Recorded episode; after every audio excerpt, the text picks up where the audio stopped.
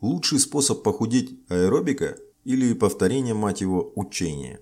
Как вы думаете, какой самый лучший и быстрый способ похудеть на сегодняшний день? Ах да, я же уже проговорился. Есть у вас еще варианты? Бег, аэробика, пилатес, йога? Есть еще идеи? За годы своих тренировок мне пришлось наблюдать немало своих располневших приятелей, включая самого себя ежедневно надрывающихся до седьмого пота на степерах, велосипедах, групповых занятиях или занимавшихся бегом трусцой в попытках избавиться от лишнего жира. Бедолаги. Кроме того, среди этих несчастных дезинформированных душ я практически не встречал никого, кто занимался бы продуктивным силовым тренингом и при том занимался бы им эффективно. К сожалению, все эти люди находятся на неправильном пути. Они изнашивают свои организмы и собственными же руками подрывают свои восстановительные способности, а результат их усилий при этом остается более чем скромным. Потом ходят грустные и ноют о своей уникальной генетике налево и направо. Я здесь не для того, чтобы дискутировать на тему необходимости или эффективности аэробной нагрузки как средство укрепления сердца и легких. Я хочу объяснить вам, почему аэробные виды нагрузок далеко не лучший метод избавления от лишнего жира. Хотя я делал это не раз, но все-таки повторение еще никому не помешало. Также я хотел бы предложить вам для этой цели другой, разумный метод, очень скучный и совсем не модный, но который работает. Ваше тело в любой момент времени либо набирает, либо поддерживает, либо теряет вес прямой зависимости от того, как количество съеденных и выпитых калорий соотносится с количеством калорий потраченных. Давайте посмотрим на следующее уравнение. Ваше тело в любой момент времени либо набирает, либо поддерживает, либо теряет вес, в прямой зависимости от того, как количество съеденных и выпитых калорий соотносится с количеством калорий потраченных. Давайте посмотрим на следующее уравнение. ЖО равно калории, полученные минус калории сожженные. Если ЖО больше нуля, то вы набираете вес, избыток калорий. Если ЖО равно нулю, то вы поддерживаете вес на постоянном уровне. Если ЖО меньше нуля, то вы теряете вес, дефицит калорий. К сожалению, это означает, что вам нужно считать съеденные калории и учитывать свой суточный расход калорий. Блин, не люблю эти заморочки, но поначалу это придется делать, по крайней мере, некоторое время, пока вы не поймете, сколько вы должны есть, чтобы достичь того или иного эффекта. Я понимаю, что это утомительно, но если вы не уделите внимания этому важному вопросу, то бесконечные неудачи на вашем пути к стройному телу вам гарантированы.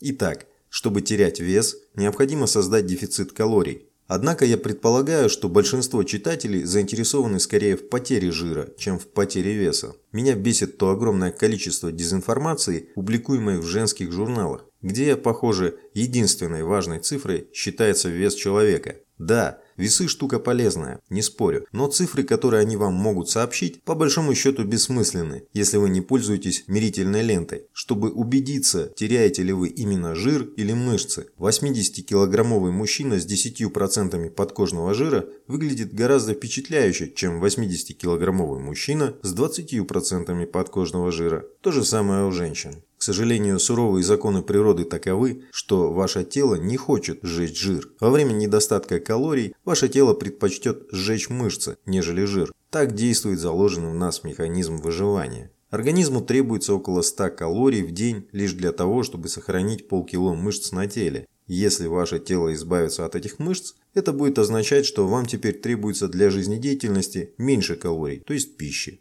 При этом ваше тело будет цепляться за накопленный жир до последнего. С другой стороны, этот механизм выживания, запрограммированный в нас природой, может сработать и в нашу пользу. Дело в том, что наше тело не может наращивать, поддерживать мышцы и использовать их как топливо одновременно. Наращивание и поддержка мышечной массы – это та ответная реакция, с помощью которой наше тело пытается выжить, когда вы обрушиваете на него тренировочную нагрузку при занятиях в высокоинтенсивном стиле. Эта нагрузка является для организма тем самым стимулом, который посылает ему следующее сообщение ультиматум «Становись сильнее, или я убью тебя». Понятно, что тело ответит на это ростом новой мышечной ткани. Поэтому ключ к здоровому стройному телу есть выполнение двух основных требований. Первое – создание дефицита калорий, ведущего к потере веса. И второе – занятие силовым тренингом, гарантирующее, что сжигается именно жир. А сейчас я собираюсь обсудить основные методы потери веса. Первое – только диета. Второе – только аэробика или кардио. Это все модные женские программы похудения. Третье – диета и силовой тренинг. Сначала поговорим о методе, основанном только на диете. Полкило жира содержит 3500 килокалорий. Уменьшая число килокалорий на 100 в день, вы теоретически можете потерять 4,5 кг жира в год. Однако, вполне вероятно, что не досчитавшись нескольких килограмм, ваше тело адаптируется к этому, замедлив свой обмен веществ. Кроме того, вполне вероятно, что как минимум частью потерянного веса будут мышцы, а не жир, что еще больше будет способствовать замедлению метаболизма. Этот феномен диеты работает по принципу маятника. Люди садятся на какую-нибудь экстремальную диету, потребляя мизерное число калорий и не занимаясь при этом силовым тренингом. И в результате действительно теряют 10-15 кг веса. Но эта потеря состоит в основном из мышц. Это понижает у них скорость обмена веществ до уровня даже ниже того, который они имели до того, как сесть на диету. Покончив с диетой и вернувшись к своим вредным привычкам в питании, они быстро набирают не только потерянный вес, но даже сверх этого. А так как теперь их обмен веществ замедлен, из-за того, что теперь у них гораздо меньше мышц, то скорее всего они быстро наберут жира еще больше, чем ранее. Что касается аэробной нагрузки, то сейчас многие популярные журналы пропагандируют идею, что, мол, тренировки с различной манипуляцией частоты пульса сжигают жировую ткань, а не мышечную. Но это верно только в том случае, если вы пребываете в режиме дефицита калорий. Вы можете проводить на беговой дорожке хоть по 2 часа в день, но если при этом вы потребляете больше калорий, чем сжигаете, вы будете набирать жир. Это закон природы, и здесь никакие пилюли для похудения, сжигатели жира и так далее не помогут, каких бы их количествах вы не употребляли. Молитва тоже здесь мало чем может помочь, хотя особо интересующимся я могу подсказать одну эффективную. Господи, сделай так, чтобы все калории перешли в сиськи. Кроме того, обычная 30-минутная аэробика способна сжечь всего на 200 калорий больше, чем то количество калорий, которые вы сжигаете, просто сидя на своей заднице, просто ковыряясь в носу и ничего не делая в течение того же периода времени. Ну что, грустно стало? Вывод. Даже три аэробных тренировки в неделю не сравнятся по эффективности с простым понижением ежедневной калорийности рациона на 100 килокалорий в день. И вопреки тому, что утверждается в большинстве журналов, избыточный аэробный тренинг в конечном счете вынудит ваше тело использовать в качестве энергии в основном мышечную ткань, а не жир. Теперь, что касается силового тренинга. В условиях дефицита калорий и тренировок, достаточно тяжелых для того, чтобы ваше тело реагировало на упражнения, ваш вес будет уменьшаться в основном за счет жира. А если вам удастся при этом добавить пару килограммов мышц, то это будет вообще здорово. Как я ранее упомянул, 1 кг мышц сжигает 200 калорий в день. Итак, каждый килограмм мышц, который вы нарастите в своем теле, способен потенциально сжечь 20 кг жира в год, если вы потребляете меньше калорий, чем тратите. Ну, отрастите, пожалуйста, себе по одному килограмму мышц на каждой булке. Один слева, один справа. Первое – минус 40 кг жира в год. Второе – аппетитные округлые формы. Повод для мужчины обернуться. Разве этих двух аргументов недостаточно? Что же касается необходимости тренировок, есть хорошие новости. Вы можете эффективно строить мышцы с помощью двух 30-минутных тренировок в неделю.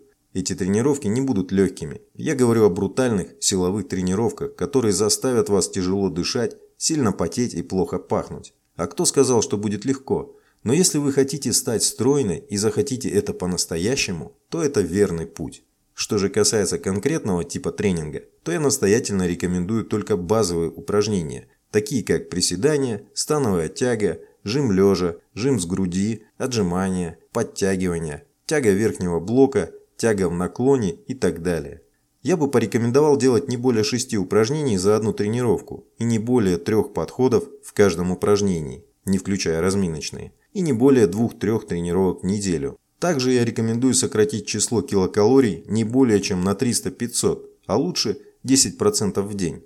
Это приведет к тому, что вы будете сжигать жир со скоростью примерно полкилограмма в неделю. Я знаю, что некоторые из вас, возможно, удивлены тем, что нельзя давать себе аэробную нагрузку – бегать все 7 дней в неделю в дополнение к силовому тренингу. Как я ранее упоминал, аэробика не очень эффективна для сжигания калорий. К тому же, избыток аэробного тренинга будет мешать вашему восстановлению после высокоинтенсивных силовых тренировок, если же аэробный тренинг вам все же необходим, то я рекомендую не более трехчасовых тренировок в неделю при частоте пульса 130-140.